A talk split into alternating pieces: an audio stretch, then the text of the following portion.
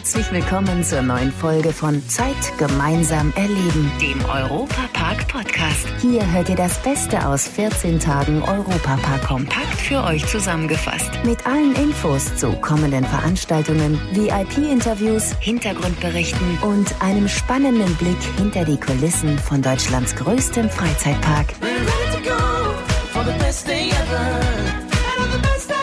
Hallo zusammen, ich bin Matthias Drescher. Ist es euch auch so gegangen wie mir? Habt ihr ebenfalls die närrischen Feierlichkeiten in der fünften Jahreszeit vermisst? Also mir persönlich hat eine Veranstaltung total gefehlt. Genau, die Verleihung der goldenen Narrenschelle hier bei uns im Europapark. Da bekommen Promis, die sich irgendein Fauxpas erlaubt haben, die Leviten gelesen. Als Erinnerung gibt es dann die goldene Narrenschelle zum Mit nach Hause nehmen. Und so manch Persönlichkeit haben die Narren in den letzten Jahren aufs Korn genommen. Schöner kannst du immer werden. Ich glaube, ich werde meine Visitenkarte umdrucken. Da steht ganz oben die Narrenschelle, dann kommt der Bierbotschafter AD, irgendwann der Brotbotschafter AD und ganz drunter kommt dann Abgeordneter, ehemaliger Parteivorsitzender. Man muss die Prioritäten richtig setzen. So begeistert war zum Beispiel Grünpolitiker Cem Özdemir über die goldene Narrenschelle. Die Vereinigung Schwäbisch-Alemannischer Narrenzünfte zeichnet damit jedes Jahr einen Promi oder Politiker aus, der im Jahr davor ziemlich närrisch unterwegs war. Zum Beispiel Frank Elstner, Toni Marschall oder Baden-Württembergs Ministerpräsident Winfried Kretschmann. In der Narretei geht es nicht um Pädagogik, sondern sagt man das, was man auf der Zunge hat und hat damit keine weiteren Absichten, ohne vergnügt und lustig dabei zu sein. Und die Promis, die kommen gerne zur Verleihung nach Hust, so der Präsident der schwäbisch-alemannischen Narrenzünfte Roland Werle. Also die allermeisten reagieren in der Zwischenzeit positiv. Am Anfang sind sie durchaus ein bisschen ängstlich, haben ein Problem damit, dass sie vielleicht niedergemacht werden. Und das geht in der Fastnacht nicht. Wir wollen sie glossieren, wir wollen was darstellen. Trainer vom SC Freiburg, Christian Streich, der ist ja für seine Sprüche auf Pressekonferenzen bekannt. Auch gerne mal im alemannischen Dialekt. Standarddeutsch kann ich, aber dann kann ich nicht mehr gut denken, weil da muss ich immer dran denken, wie ich mich jetzt ausdrücken muss. Ja, und dass die Verleihung der goldenen Narrenschelle ausgerechnet im Europapark stattfindet, ist kein Zufall. Zeit gemeinsam erleben. Im Gespräch mit Familie Mack. Parkchef Roland Mack ist nämlich selbst ein großer Phasensfan. Ihm wurde quasi die Narretei bei der Geburt in Waldkirch im Schwarzwald in die Wiege gelegt. Absolut. Ich meine, wir waren mittendrin. Waldkirch gilt ja wirklich als eine der Hochburgen der schwäbisch-alemannischen Fasnacht. Das hat sich auch in den letzten Jahren nicht verloren. Im Gegenteil. Und das freut mich. Mein Großvater hat schon gerne Fasnacht gefeiert, meine Eltern haben das gerne gemacht und meine Generation und dass jetzt auch die Jungen schon wieder dabei sind, das lässt gerade in der digitalen Welt die Hoffnung nicht sterben, dass Angebote, wo Menschen zusammenkommen, letztlich auch weiterhin erfolgreich sind und das ist auch eine tolle Botschaft von Europapark. Dabei kann Roland Mack auch was, das nur wenige beherrschen. Die Klepperles, eine Art Musikinstrument in der Waldkircher Fasend. Für viele, die es nicht kennen, der Hörer, man nimmt in der Regel Eichenholz. Es sind zwei Teile, Eichenholz 10 cm lang, relativ schwer ausgehöhlt, damit es schön zwischen den Fingern Platz hat. Und jetzt kommt der ganz, ganz große Trick. Man muss im Grunde genommen einen Rhythmus kleppern, sprich die beiden Holzteile gegeneinander schlagen, sodass ein Rhythmus entsteht. Und dazu braucht es eine echte Handtechnik, weil ein Teil der Hand muss ein Teil des Klepperles festhalten, das andere muss sich frei bewegen und der Rest ist im Grunde genommen wie beim Tanzen. Dem Rhythmus freien Lauf lassen und dann ist die Melodie eigentlich das kleinere Problem. Und genau das lernen in Waldkirch schon die Kleinsten. Und es gibt sogar richtige Klepperles-Wettbewerbe. Hören wir doch einfach mal rein.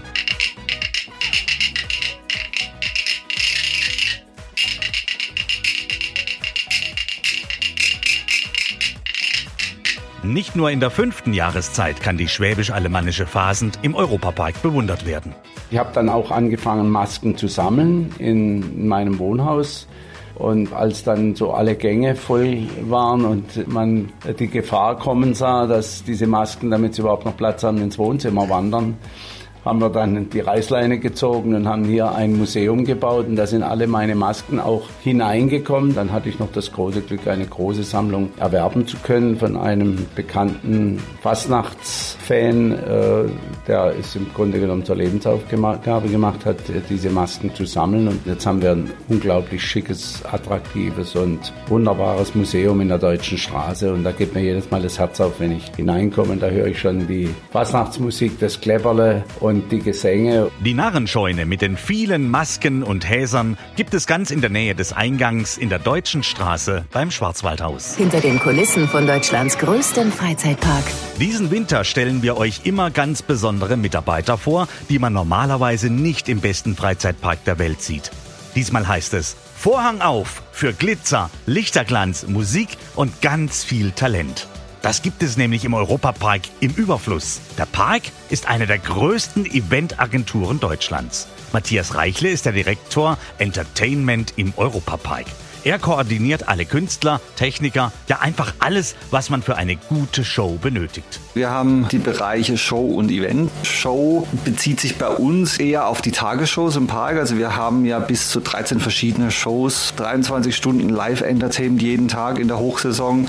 Und dazu kommt ja dieses kleine Nebengeschäft des Confertainment, wo eine Firma kommt und wir ein Abendprogramm machen von einem französischen Abend über eine spanisch-maurische Nacht. Der Europapark soll sorgt damit an jeder Ecke für Unterhaltung.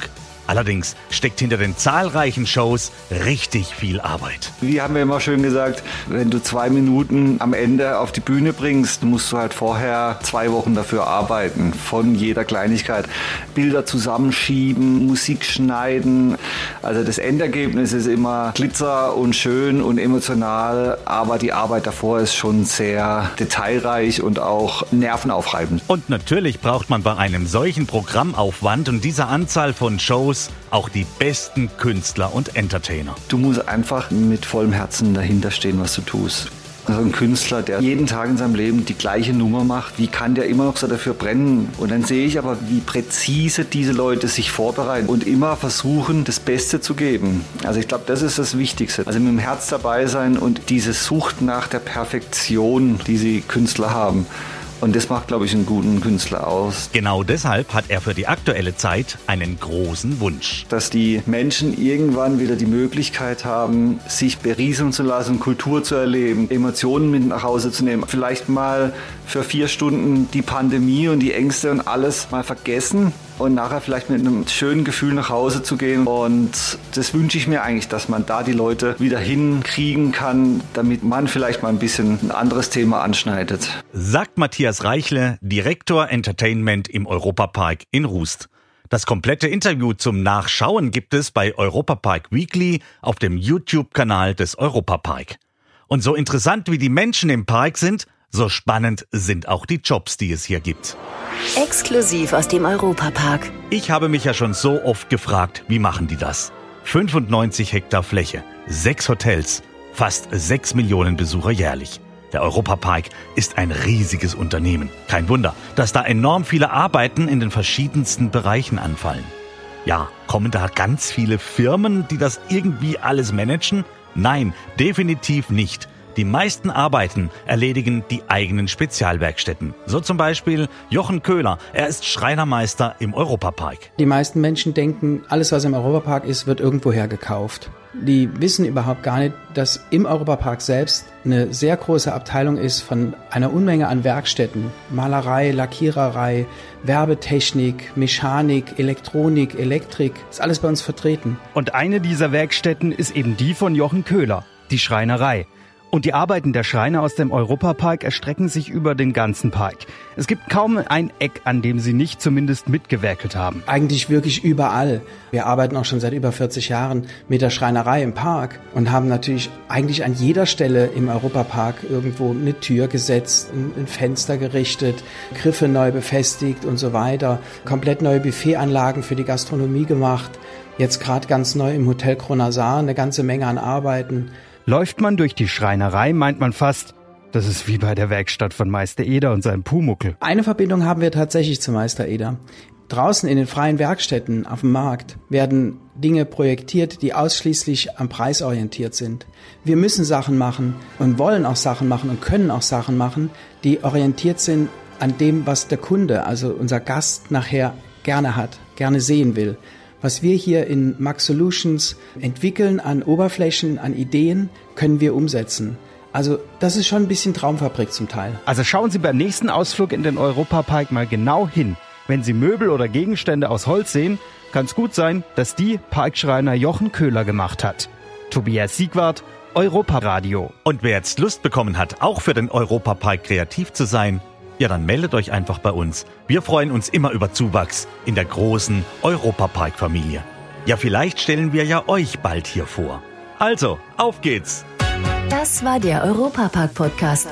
Noch mehr Infos und Berichte aus Europa und Deutschlands größtem Freizeitpark gibt es jeden Tag beim Europaradio auf europa.radio und samstags vormittags auf Schwarzwaldradio. Bundesweit auf DAB Plus, per Web und in der App. Vielen Dank fürs Zuhören und bis zum nächsten Mal bei Zeit gemeinsam erleben, dem Europapark-Podcast.